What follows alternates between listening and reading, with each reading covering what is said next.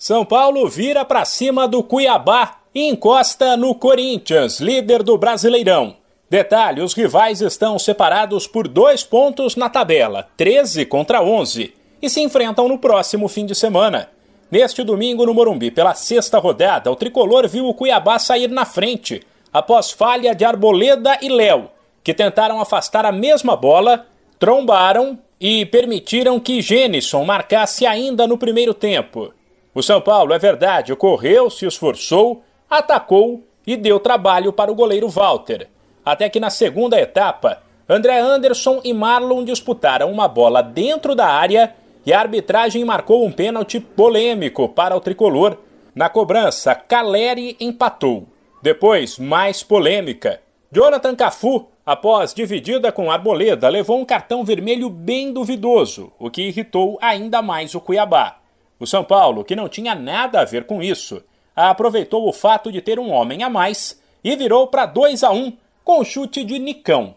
Depois, o técnico Rogério Ceni, que no meio de semana disse que independentemente dos resultados, o tricolor precisava jogar melhor, falou sobre o desempenho do time. Jogou melhor, jogou como alguns jogos atrás aqui no Morumbi, criando bastante oportunidades de gol, né? Finalizando bem mais do que a gente vinha finalizando nos últimos jogos precisa melhorar muitas coisas, como por exemplo, não pode com 2 a 1 um, jogador a mais não atacar o adversário, manter posse de bola ao invés de tentar definir o jogo, fazer o terceiro gol.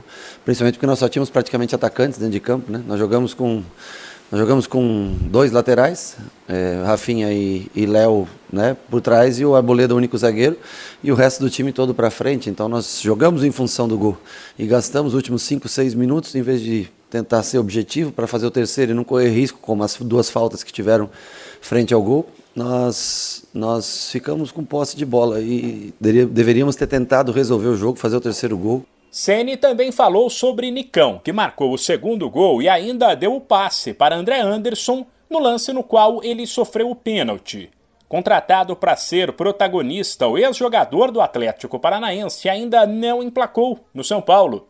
O treinador, porém, mantém a confiança em Nicão. Nicão entrou muito bem no jogo. Nicão ficou parado muito tempo, um problema no tornozelo. Ele voltando agora fez alguns treinamentos separados para poder entrar em ritmo com o time. Não estava pronto ainda no último jogo para que fosse para o jogo. Hoje ele não aguentaria o jogo inteiro, mas eu achei que ele aguentaria boa parte do segundo tempo. Teve a felicidade, ajudou o desvio também. Acho que a bola, tenho dúvida se ela ia na direção do gol, né? Ela desvia no jogador do, do Cuiabá e acaba entrando. Mas independente disso, do gol, é, assistência também que ele deu pro, pro, pro André, né?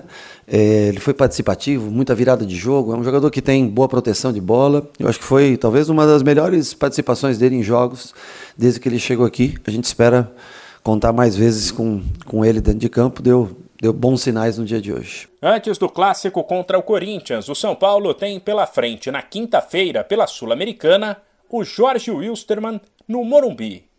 De São Paulo. Humberto Ferretti.